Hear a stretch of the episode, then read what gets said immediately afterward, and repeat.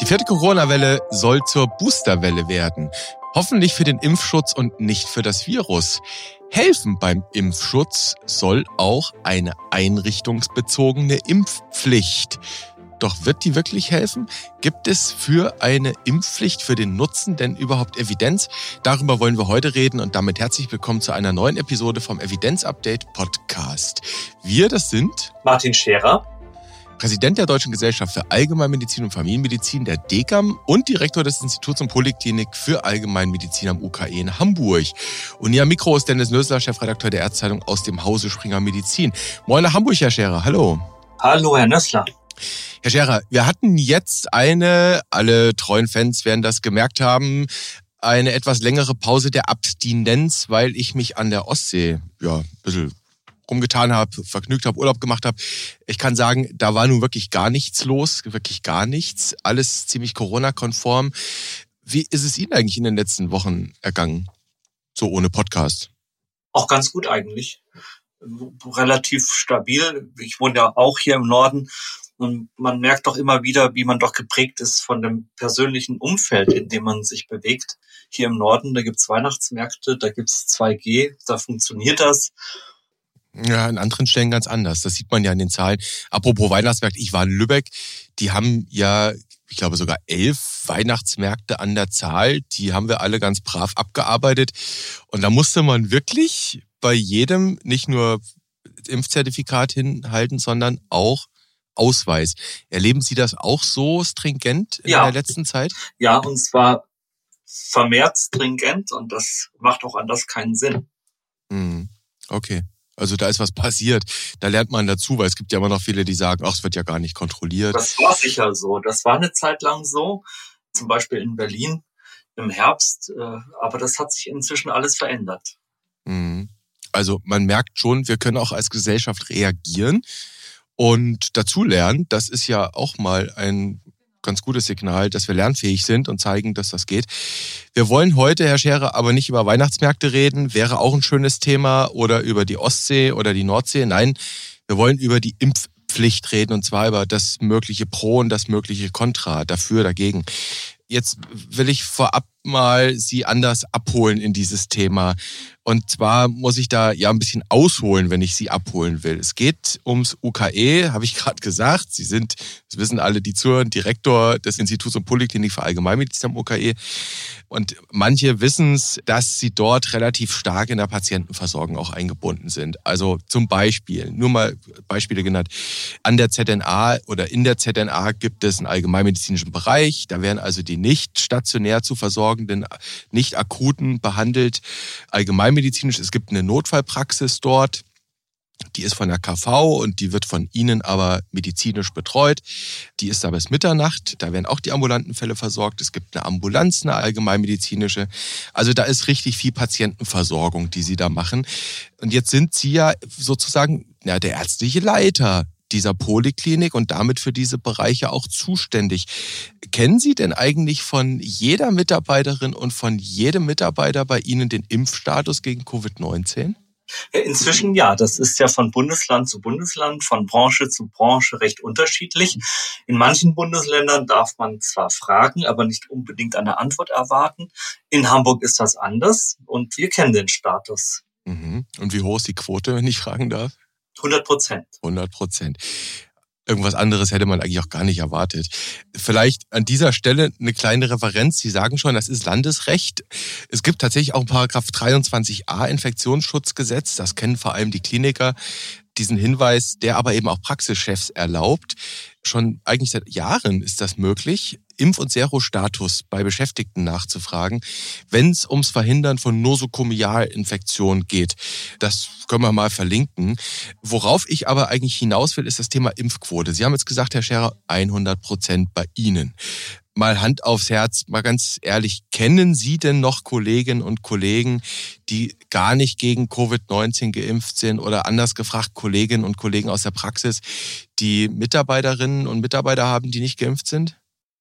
Die kennt, glaube ich, jeder. Mhm. Aber das liegt auch daran, dass die Skepsis gegenüber den Impfungen quer über alle gesellschaftlichen Gruppen anzutreffen ist. Also egal welche Bildung, welche Herkunft, welches Einkommen, Impfzögerlichkeit, Impfskepsis finden Sie überall. Mhm. Auch in der Praxis und im Krankenhaus. Ja, auch im Krankenhaus, auch in der Praxis. Und das ist vor allem auch nicht vorhersagbar. Und Sie finden solche skeptischen Haltungen auch bei Personen, bei denen Sie es überhaupt nicht erwartet hätten. Mhm bei Personen, bei denen man es nicht erwartet, findet man das. Und das ist so wie so vieles im Leben dann einfach überraschend, aber gehört eben zum Leben dazu und betrifft dann nicht nur die Impfbereitschaft, sondern manchmal auch ganz andere Dinge. Jetzt wissen aber wahrscheinlich alle Hörerinnen und Hörer, das werden sie mitbekommen haben. Und wenn es am Ende in der Tagesschau war, ab März, genauer genommen bis 15. März gibt es eine Impfpflicht oder ab 15. März 2022 gibt es eine Impfpflicht gegen Covid-19, eben unter anderem in Gesundheitseinrichtungen. Und das heißt für alle, die dort arbeiten, wirklich berufsunabhängig, sondern einrichtungsbezogen nennt die sich.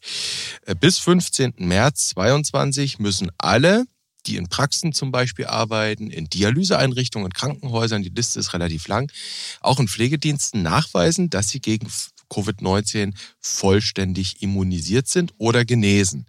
So, und wer das nicht macht, der hat erstmal kein Problem, sondern dann haben die Arbeitgeber ein Problem, weil die müssen das nämlich kontrollieren. Und wenn die Leute arbeiten lassen, die ungeimpft sind oder ungenesen, dann kann das Geldbußen bis zu zweieinhalbtausend Euro geben. Jetzt spoiler ich hier schon mal. Geldbuße heißt nicht, dass man nicht nicht in den Knast muss. Nein, wenn man diese Geldstrafe am Ende nicht zahlt, gibt es dann doch Erzwingungshaft. Jetzt wollen wir über das Thema Impfpflicht und die Evidenz dazu reden. Vielleicht, bevor wir zur Evidenz kommen, Herr Scherer, mal so ein bisschen Pro und Contra. Ich weiß aus dem Vorgespräch, dass Sie als Fachgesellschaft, als DGAM sich mit dieser Thematik beschäftigt haben, mit dieser Covid-19-Impfpflicht, mit der einrichtungsbezogenen. Wie steht denn die Fachgesellschaft eigentlich dazu? Dazu haben wir uns bereits in Lübeck geäußert, auf einer Pressekonferenz am Rande des DGAM-Kongresses im September. Da war auch ein hochrangiger Vertreter der Ärztezeitung dabei. Oh Gott, wer war das? Nicht. Wer war das denn? Ja, wer das wohl gewesen sein kann. Und ich kann seinem Gedächtnis gern insofern auf die Sprünge helfen, als ich nochmal wiederhole, wir haben uns damals aufgeschlossen gezeigt gegenüber einer einrichtungsbezogenen Impfpflicht. Daran hat sich auch erstmal nichts geändert. Okay, soweit dann relativ klar. Danke auch an dieser Stelle für die Erinnerung. Es ist schon relativ lang her, das war im September. Ich erinnere mich vielleicht ein bisschen dunkel. Tatsächlich war das dort ein Thema. Ganz eindeutig pro Impfpflicht einrichtungsbezogen. Also hier mit Blick eben beispielsweise auf das Gesundheitswesen. Schauen wir mal so ein bisschen auf das Thema Rationale. Was ist denn die Rationale, Herr Scherer, für eine einrichtungsbezogene Impfpflicht? Was spricht dafür? Was wäre der gute Grund? Nein, anders gefragt, was ist der gute Grund, das zu machen? Ja, zum einen erstmal der Schutz der Schutzbefohlenen in den Einrichtungen, dann aber auch die Stabilität der Personaldecke.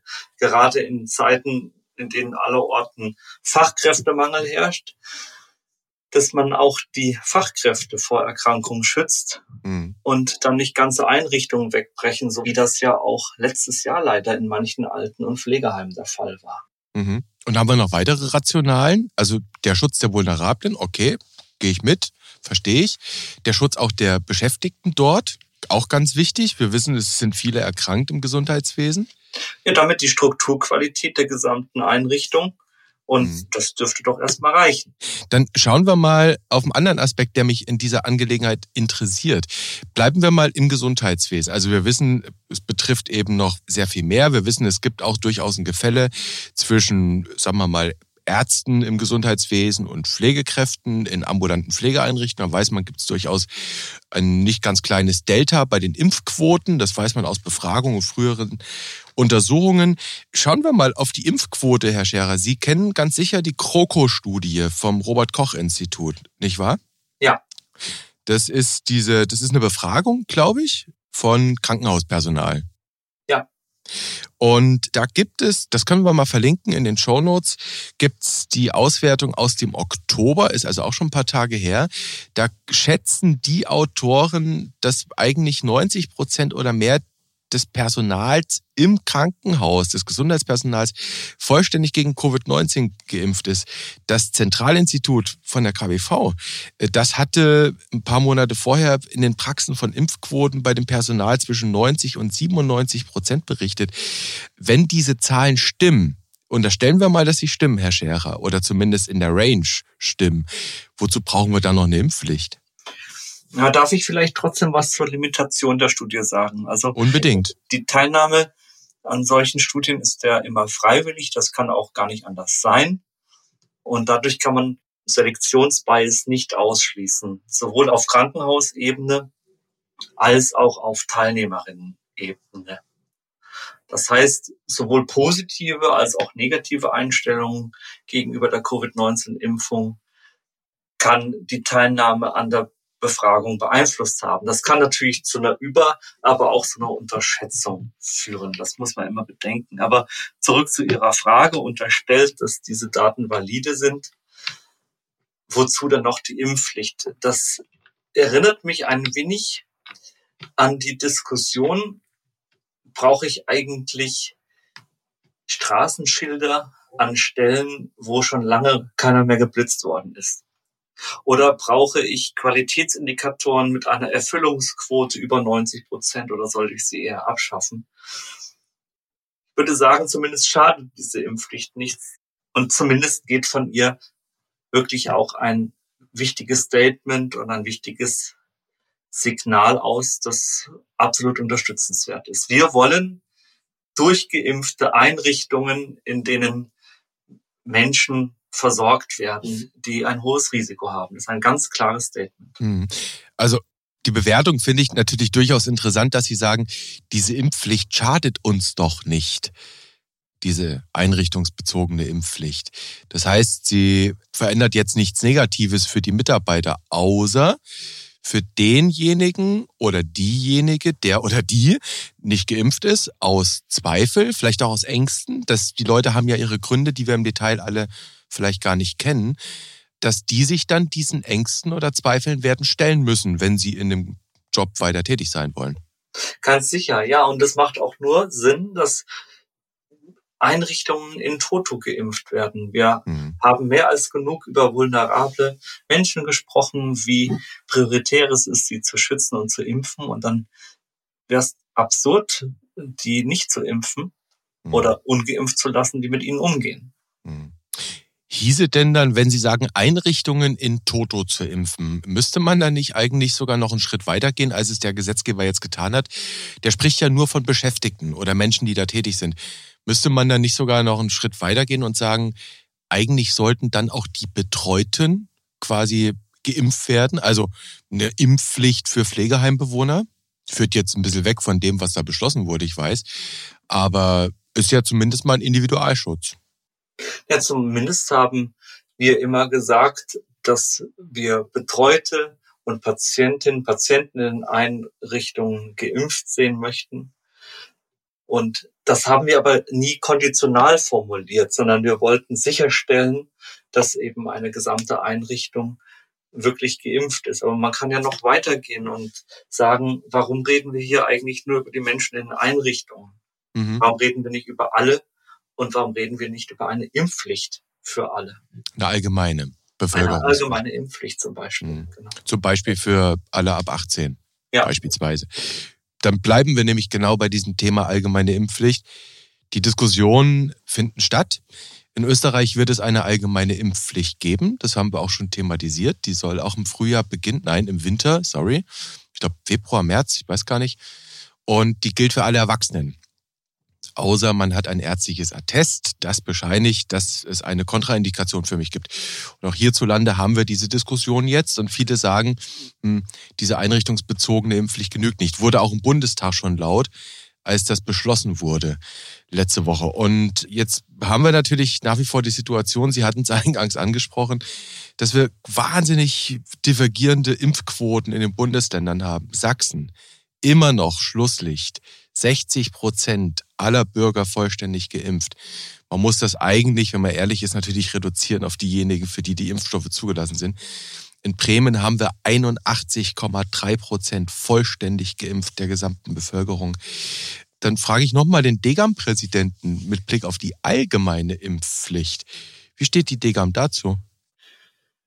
Vielleicht fragen wir erstmal, wie stand sie dazu? Denn auch hier lohnt sich ein Blick zurück nach Lübeck im September, als wir da ein positives Votum zur berufsgruppenspezifischen Impfpflicht abgegeben haben, haben uns negativ zur allgemeinen Impfpflicht geäußert.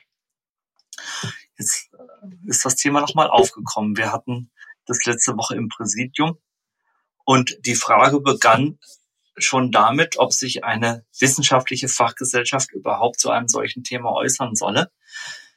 Jetzt zeichnet sich die DGAM und an der Stelle habe ich natürlich einen Bias, dadurch aus, dass sie Corona-Maßnahmen abwägend und kontextualisiert behandelt und so weit wie möglich auch evidenzbasiert bewertet. Wenn ich jetzt ins Präsidium reingehe und fordere, dass wir uns doch mal als Degam pro oder contra Impfpflicht positionieren sollten, dann ist es vielen unangenehm, weil diese Ja-Nein-Frage dann auch ein Abrutschen in diesen Polarisierungstunnel bedeuten kann. Und ja, nein bedeutet dann manchmal auch einfach Polarisierung. Und Polarisierung bedeutet Schwarz-Weiß und Schwarz-Weiß-Bilder, die öffentlich medial dann gemalt werden, treiben Minderheiten in die Enge, stärken sie letztlich, weil Menschen, die sich nicht zuordnen wollen oder können, sich dann nicht abgeholt fühlen und gezwungen fühlen, sich dann eben zu schwarz oder zu weiß zuzuordnen. Deshalb gibt es schon auch ein Unbehagen in der Degam, sich mit komplexen Fragen so vereinfachend auseinanderzusetzen. Und die Gefahr besteht eben, dass wenn das Medialen aufgegriffen wird, diese mediale Vereinfachung der Welt die Welt dann eben nicht einfacher macht, sondern nur komplizierter. Wir hatten das ja schon ein paar Mal. Mhm. Also es gibt einerseits Widerstände gegen die Vereinfachung. Dennoch könnte man die Diskussion so zusammenfassen, dass das Präsidium der DGAM in der Tendenz einer Impfpflicht gegenüber eher aufgeschlossen ist und im Ergebnis gab es dann auch eine sehr gute Pro-Kontra-Diskussion. Und das ist, glaube ich, das, was man dann aus diesen ganzen Debatten auch wirklich lernen kann. Es geht jeder aus so einer Diskussion gestärkt und erbaut hervor, wenn sie auf der Sachebene stattfindet und wenn einfach die Argumente gemeinsam auf den Tisch gepackt werden. Und das mhm. ist, glaube ich, etwas, was wir als Gesellschaft auch noch deutlich besser hinkriegen müssen, dass wir verstehen, dass wir in einem lernenden System sind und dass wir nach wie vor in der Diskussionskultur arbeiten. Mhm. So salbungsvoll wollte ich jetzt gar nicht werden, aber ich glaube, es ist, es kommt am Ende kommt es darauf an, dass man die Pro- und die Kontra-Argumente einfach mal darlegt, dann gewichtet. Es kann auch sein, dass jeder sie ein bisschen anders gewichtet, aber wenn Sie wollen, können Sie mich gern nach diesen Argumenten fragen. Mache ich sofort. Also, wenn ich das richtig verstanden habe, Sie haben also im Präsidium diskutiert über dieses Thema. Sie haben über Pro und Contra gesprochen und haben, ich zitiere es hoffentlich richtig, am Ende im Präsidium einen leichten Überhang Richtung Pro gehabt. Aber Stichwort, vieles ist grau, gerade ja. in der Wissenschaft.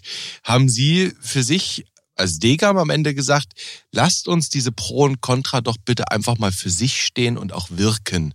Und nicht sagen, wir entscheiden uns jetzt binär, schwarz oder weiß und wischen das eine dann damit zur Seite.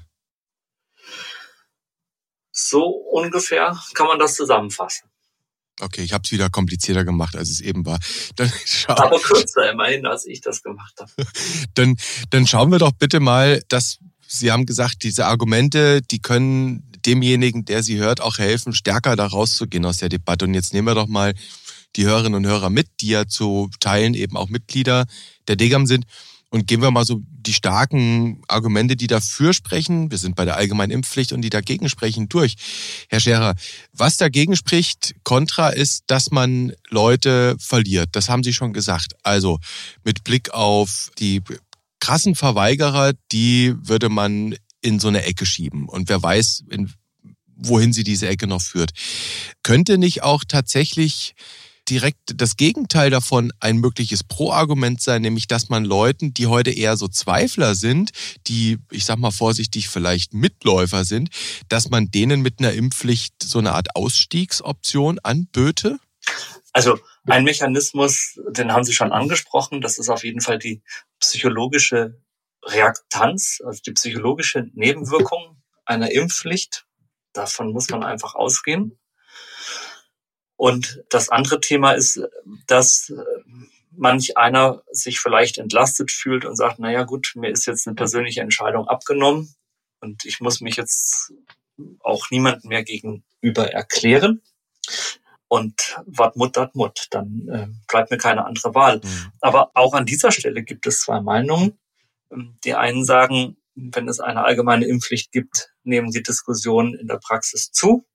Die anderen sagen, die Diskussionen in der Praxis nehmen ab, weil mhm. das dann eben so eine Pflichterfüllung ist. Und wieder andere sagen, naja, wenn ich als Ärztin einem Patienten gegenüber sitze, der sich eigentlich gar nicht impfen lassen möchte, das nur tut, weil er gesetzlich dazu verpflichtet ist, kann ich ihm dann wirklich ruhigen Gewissens diese Injektion geben.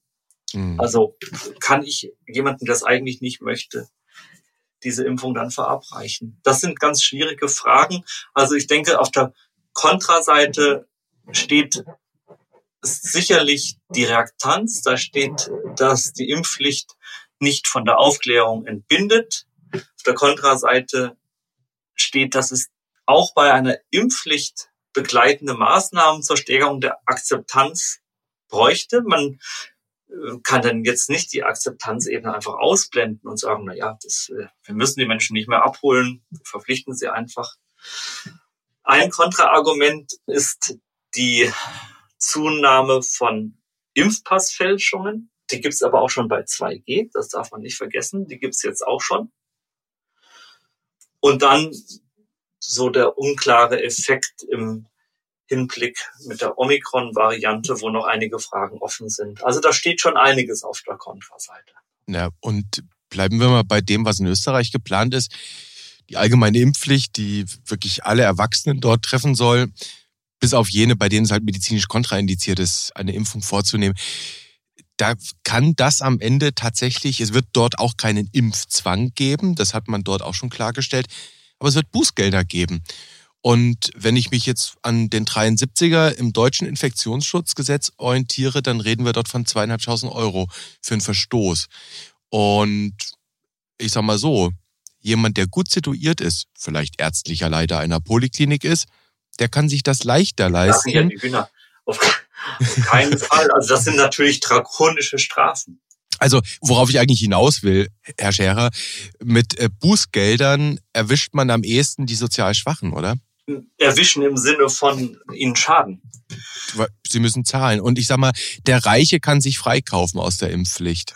Ja, das sind auch so Themen die natürlich dann in so einer Diskussion aufkommen. Wie sieht das mit der Umsetzung aus? Äh, wie sieht das mit einzelnen Bevölkerungsgruppen aus? Äh, müsste man das nicht staffeln? Vielleicht sogar nur eine Impfpflicht für einzelne Altersgruppen machen? Also man kann das Thema sehr verkomplizieren, aber es ist auch kompliziert. Und die Politik ist da wirklich nicht zu beneiden, denn sie ist dann eben in der Situation, eine Entscheidung zu treffen keine Entscheidung zu treffen, ist auch eine Entscheidung. Also Hut ab vor denen, die sich dann von der einen oder anderen Seite die Tresche abholen. Ich äh, würde Sie jetzt an dieser Stelle eigentlich ganz gerne fragen, wie Ihre persönliche Einschätzung ist, ob wir so eine allgemeine Impfpflicht brauchen oder nicht. Aber das will ich gar nicht tun. Ich will die Frage versuchen, anders zu stellen. Glauben Sie, dass wir eine bekommen im nächsten Jahr? Sie haben mich noch gar nicht nach den Pro-Argumenten gefragt. Da, da komme ich doch gleich zu. Denn wo ein Kontra ist, ist meistens auch ein Pro. Davon gehe ich aus. Aber erstmal Ihre Einschätzung und dann gucken wir, welche Pro-Argumente Ihre Einschätzung vielleicht begründen könnten oder nicht. Das ist jetzt wieder so ein Blick in die Glaskugel. Mhm. Ich vermute, dass die Lage sich so weit stabilisieren wird, dass da insgesamt der Druck außer Diskussion draußen ist. Wenn jetzt erstmal im März die berufs- oder einrichtungsspezifische Impfpflicht durch ist, dann muss sie ja erstmal wirken. Dann sind wir schon im Frühjahr und im Sommer und wir kennen ja inzwischen dann auch den Verlauf und wissen, dass da meistens dann die entspannte Phase eintritt. Es wäre jetzt geraten, aber müsste ich drauf wetten, würde ich sagen, wahrscheinlich nicht. Wahrscheinlich nicht. Okay. Wir können ja mal hier, alle Hörerinnen und Hörer sind unsere Zeugen, eine Flasche Wein quasi wetten. Martin Scherer sagt wahrscheinlich eher nicht eine allgemeine Impfpflicht. Ich werde wahrscheinlich genauso getippt wie Sie, aber ich setze jetzt auf das Gegenteil und sage, wir kriegen eine und dann können wir uns den Wein hinterher aussuchen. Jetzt wollen wir die Pro-Argumente durchgehen. Sie haben mich ja förmlich schon genötigt, dass wir die uns angucken. Ein Argument kann ich schon mal vorwegnehmen, Herr Scherer.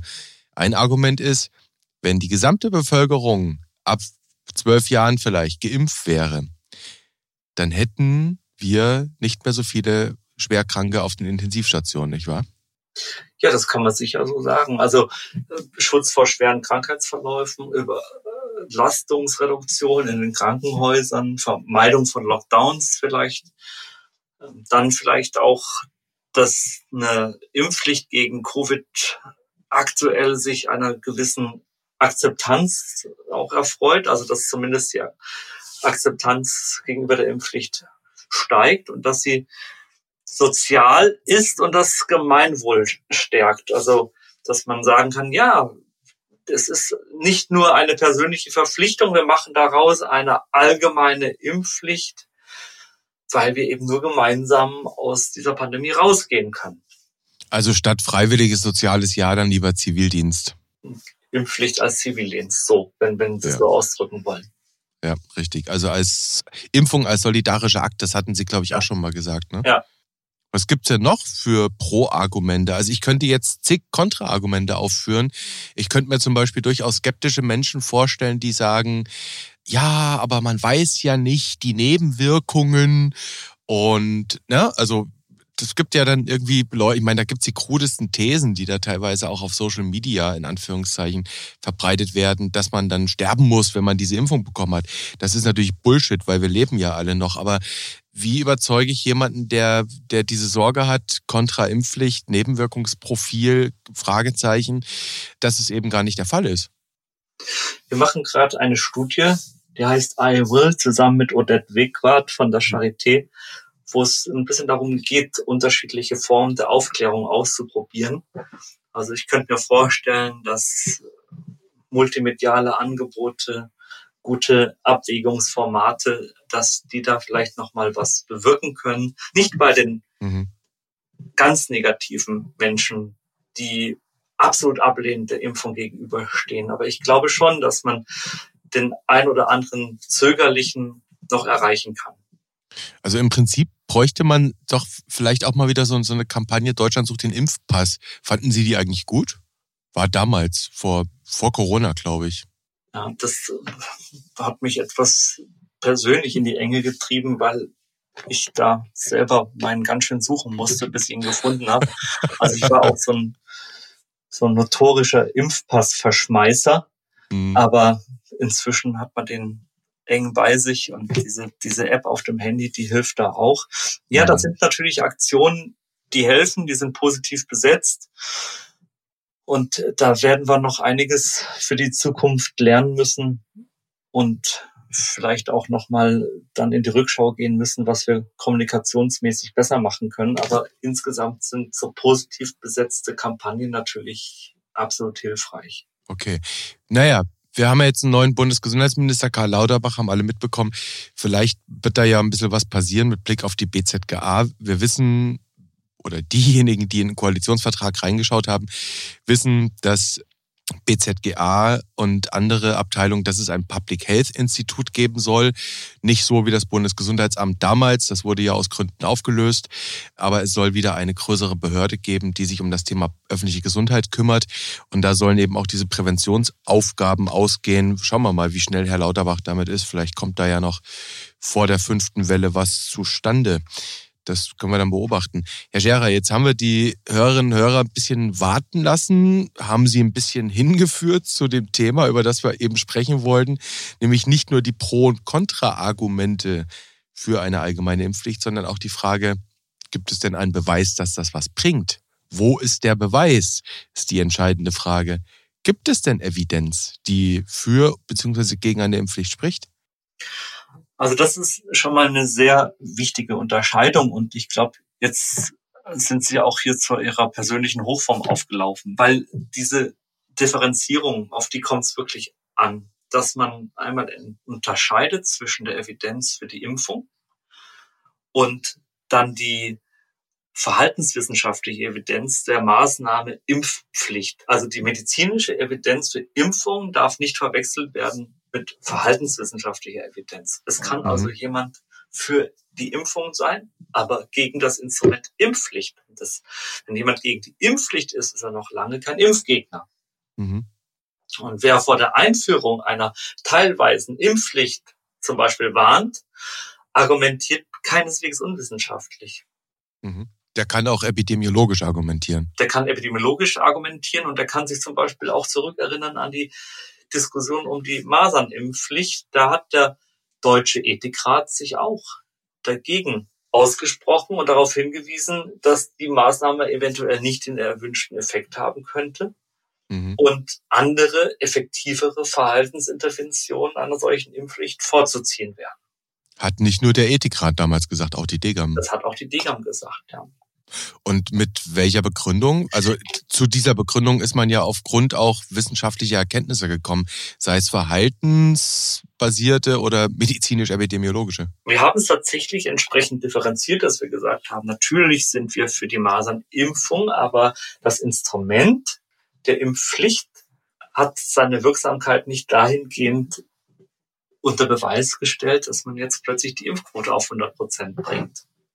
Mhm. Und wenn man so ein bisschen in die Evidenz reinguckt und in die Studien reinguckt, da gibt's jetzt nicht so wahnsinnig viel, aber 2015 gab's aus dem Center for Empirical Research in Economics and Behavioral Science, also CEREP der Universität Erfurt und der RWTH Aachen, eine Studie.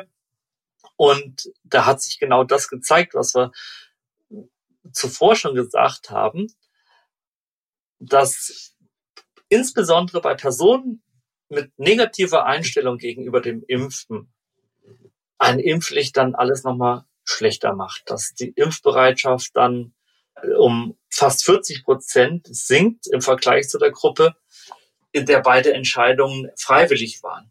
Und das mhm. ist genau diese psychologische Reaktanz, die dann dazu führt, dass sich Personen, deren Entscheidungsfreiheit eingeschränkt wird, diese dann bei nächster Gelegenheit einfach zurückholen. Also das wäre ein paradoxer Effekt, der bei einer Einführung einer Impfpflicht eben passieren könnte.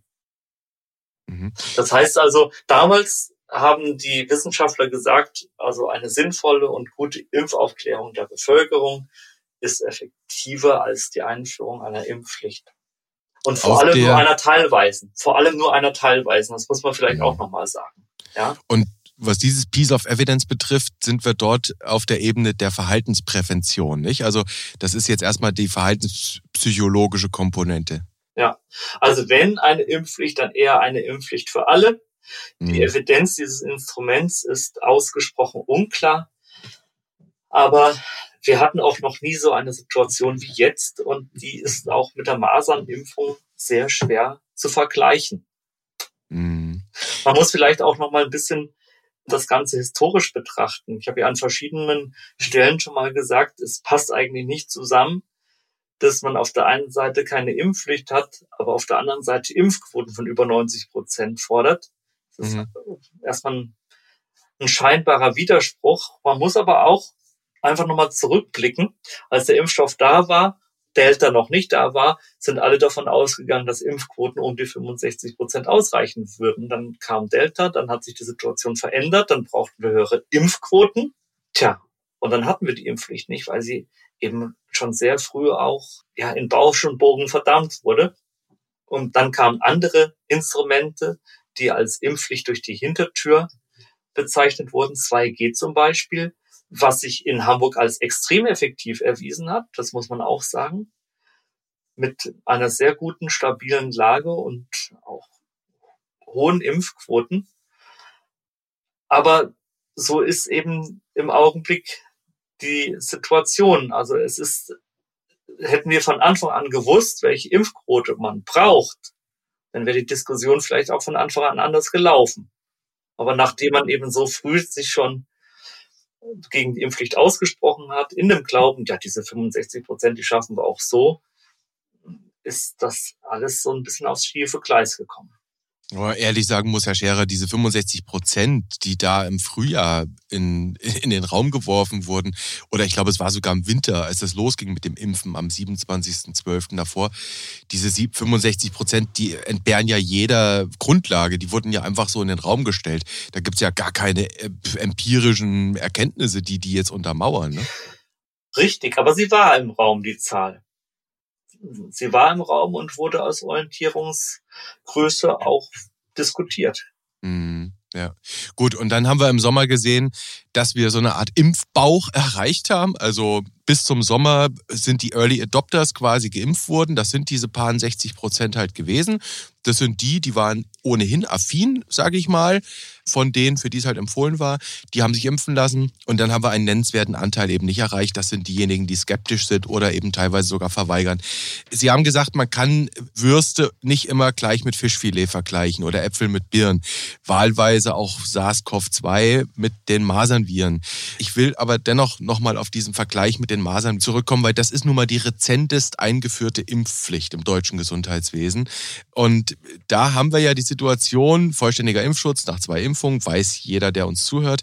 Und wir haben bei der ersten Impfdosis, Herr Scherer, bitte korrigieren Sie mich, in Deutschland weit über 95 Prozent Impfquote ne, bei den Kindern. Also enorm. Ich glaube 97 Prozent irgend sowas.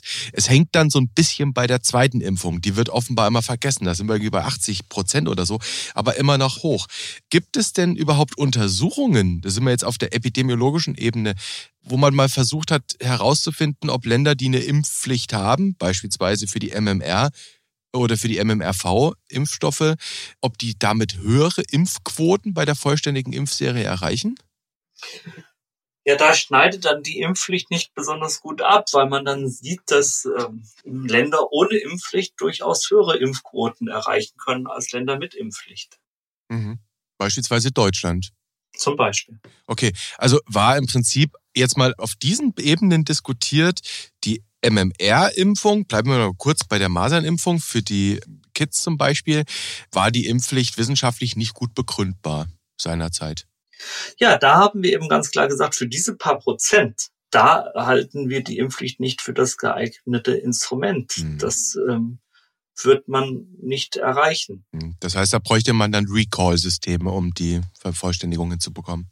Zum Beispiel, mhm. genau. Also, dass man da in den Prozessen was ändert. Aber das ist eben das, was uns jetzt von der jetzigen Situation unterscheidet, dass wir jetzt eine deutlich größere Zahl an Ungeimpften haben. Also hätten mhm. wir jetzt, glaube ich, ja, hätten wir so eine Situation mit 90 Prozent Geimpften, dann hätten wir diese Diskussion nicht. 90 oder 95 Prozent Geimpfte. Wenn wir diese Situation hätten, dann hätten wir vielleicht viele Probleme auch nicht und vielleicht könnten wir dann auch mit Omikron anders umgehen und dann könnte Omikron vielleicht sogar über uns drüber rollen. Achtung, vorsichtiger, schlimmer Begriff, muss man vorsichtig mit umgehen.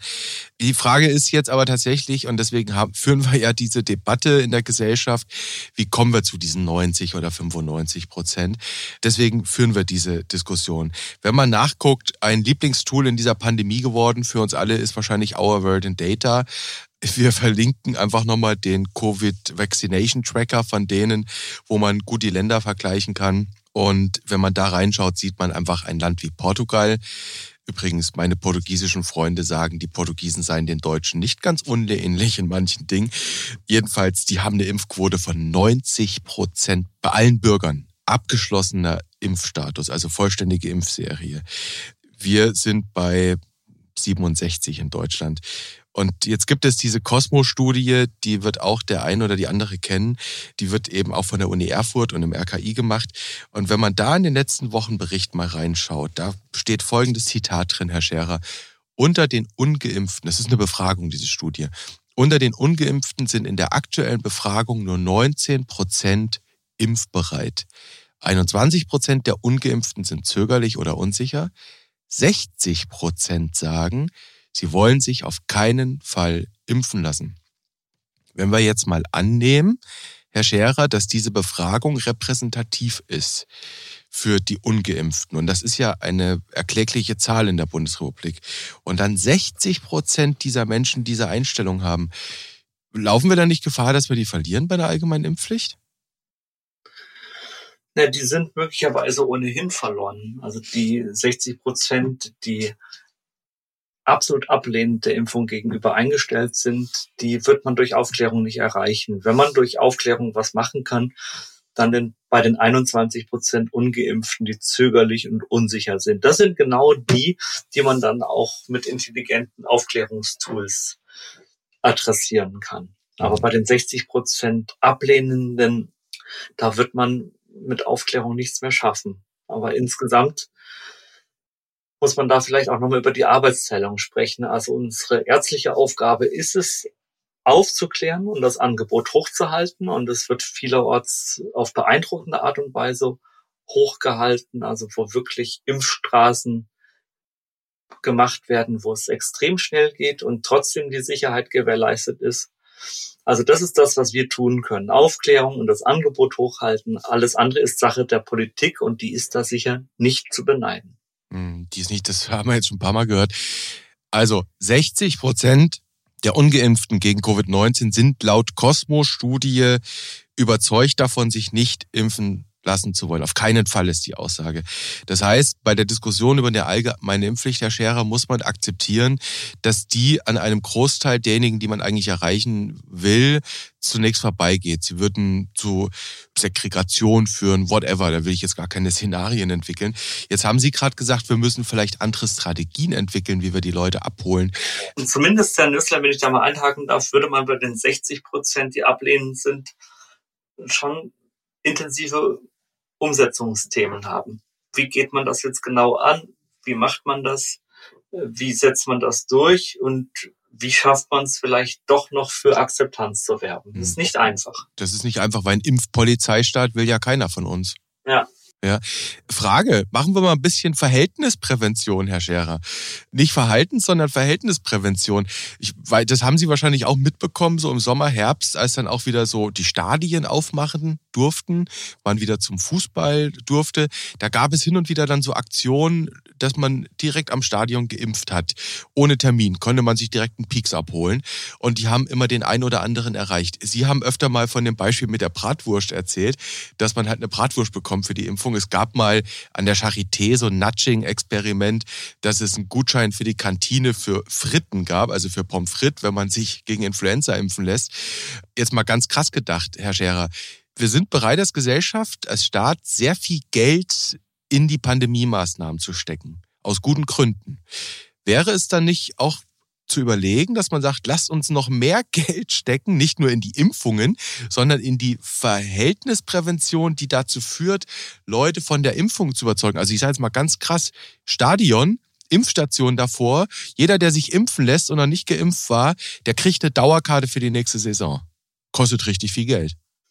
Ja, da sind im Einfallsreichtum keine Grenzen gesetzt. Und wenn es so wäre, dass es an den praktischen Umsetzungsfragen läge, dann wäre alles ein Stück einfacher. Aber das Problem ist ja, dass die Schwierigkeiten woanders liegen, nämlich beim Thema Freiheit. Also das sind die Diskussionen, die wir noch nicht gut für uns gelöst haben.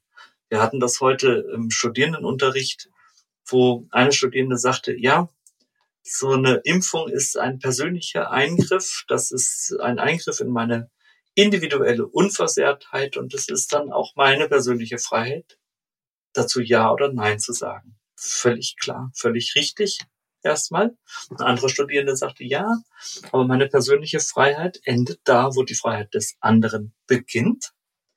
Und dann wird's interessant. Wo mhm. beginnt denn bei dem anderen die Freiheit, wenn ich mich nicht impfen lasse? Da mhm. sind wir dann bei überlasteten Intensivstationen oder überlasteten Krankenhäusern, äh, Strukturen des Gesundheitswesens. Da sind wir vielleicht auch bei epidemiologischen Zusammenhängen, äh, dass die Viruslast bei den Ungeimpften höher ist und die Pandemiedynamik eine andere ist. Aber äh, da wird's dann schon wieder nicht mehr so ganz leicht abzuwägen, wo ist meine eigene Freiheit, wo fängt die des anderen an und wie hat das jetzt irgendwo mit dem Peaks zu tun. Also allein unter Studierten oder studierenden Leuten ist diese Diskussion schon nicht einfach. Und wir schaffen es als Gesellschaft irgendwie nicht, diese Diskussion gescheit zu führen. Und deshalb sage ich Ihnen, Herr Nössler, es wäre so leicht, wenn es mit Bratwurst getan wäre. Wir haben hier ein gesellschaftliches Problem und ziehen insgesamt noch nicht an einem Strang. Die allermeisten tun es, aber noch nicht genug. Hm. Herr Scherer, das ist jetzt fast schon ein super Schlusswort, weil im Prinzip haben Sie jetzt gefordert, dass wir als Gesellschaft, das wäre jetzt ein Bildungsappell auch äh, an, an die Gesellschaft, und wir wissen ja alle, Bildung ist der Schlüssel zu vielen Dingen, auch Gesundheit, dass wir als Gesellschaft praktische Konkordanz üben müssen diese Verfassungsrechtler kennen diesen Begriff. Das wird immer dann zum Zuge kommen, wenn zwei Grundrechte kollidieren. Und Sie haben gerade das Beispiel aus dem Unterricht genannt heute, wo eben einer sagte, das ist mein Recht auf körperliche Unversehrtheit und eine andere sagte oder vice versa, na ja, ich habe aber auch das Recht auf körperliche Unversehrtheit durch diese Pandemie. Und wie bringt man diese Grundrechte in Einklang? Und jetzt haben Sie eigentlich gefordert, das nehme ich jetzt so mit, dass wir als Gesellschaft üben müssen, zu diskutieren über diese Dinge. Das wollte ich damit sagen. Sorry, war jetzt wieder zu kompliziert. In diesem Sinne, Herr Scherer, wir könnten jetzt wahrscheinlich noch in Untiefen absteigen. Was haben wir heute mitgenommen? Ich versuche es zusammenzufassen und Sie dürfen mich nach Lust und Laune und nach Belieben bitte korrigieren und maßregeln. Wir haben, glaube ich, mitgenommen, Evidenz für eine Impfpflicht ist schwierig, kann man nur auf ganz verschiedenen Ebenen suchen. Es gibt in der Wissenschaft Dinge, die gegen eine Impfpflicht sprechen. Es gibt Dinge, die dafür sprechen können, zum Beispiel eben medizinische. Nämlich, dass die Impfung gegen Covid-19 der Weg aus der Pandemie ist. Äh, was haben wir noch mitgenommen? Es gibt viele Gründe für eine Impfung, für eine Impfpflicht. Es gibt viele Gründe dagegen.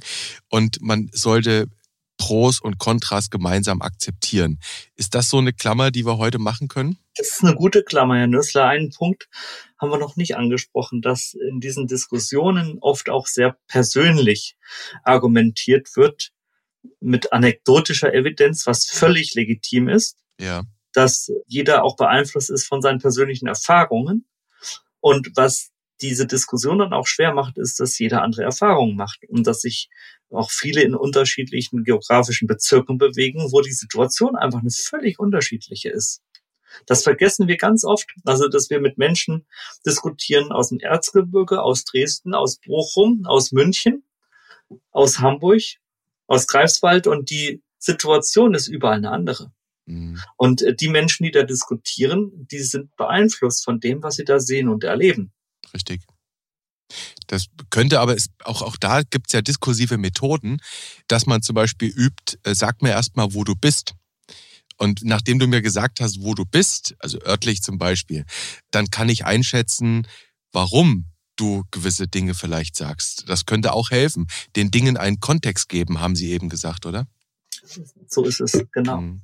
Und ein Resümee auch aus dem Studierendenunterricht war auch, dass wir gesagt haben, je unklarer die Lage ist, desto weicher muss man in der Diskussion werden. Das wäre vielleicht auch nochmal so ein Schlusssatz. Aber jetzt mache ich wirklich mal einen Punkt, sonst wird das noch zu einer vorgezogenen Weihnachtsansprache. Herr Scherer, ich würde vorschlagen, wir versuchen irgendwann mal eine Podcast-Episode auf Barlind zu machen. Das ist, vielleicht braucht man in der, in so einer Krisensituation hin und wieder ein bisschen Barlind. Ich will das gar nicht ins Verächtliche ziehen. Das ist ja durchaus eine Methode, um eben auch mit Konflikten umzugehen. Ich würde sagen, Herr Scherer, wir machen an dieser Stelle einen Punkt. Es ist schon wieder ja fast eine gute Stunde. Wir haben jetzt nicht die entscheidende Antwort hier liefern können, aber wir haben mal wieder sehr viel graue Substanz in die Diskussion hineingebracht. Dafür danke ich Ihnen sehr, Herr Scherer. Und graue Hirnsubstanz in die grauen Zonen der Sachthematik. Ja, genau. Also graue Substanz bitte niemals unterbewerten. An dieser Stelle will ich Sie fragen, das mit dem Cliffhanger versuche ich heute mal anders, ob wir uns vor Weihnachten nochmal treffen wollen. Das würde ich doch schon sagen. Das würde Martin Scherer sagen. Also hören wir uns wieder vor Weihnachten. Dann bedanke ich mich bei Ihnen sehr für das Gespräch heute über das Thema Impfpflicht, Pro und Contra, Evidenz. Wir bedanken uns beide bei den Hörerinnen und Hörern für ihre Zeit. Wir wünschen an dieser Stelle noch nicht abschließend ein schönes Weihnachtsfest, denn Martin Scherer hat gesagt, wir hören uns in der kommenden Woche nochmal. Vielen Dank, Herr Scherer, nach Hamburg. Bleiben Sie fröhlich. Bis bald. Danke Ihnen und alles Gute. Bis bald. Tschüss.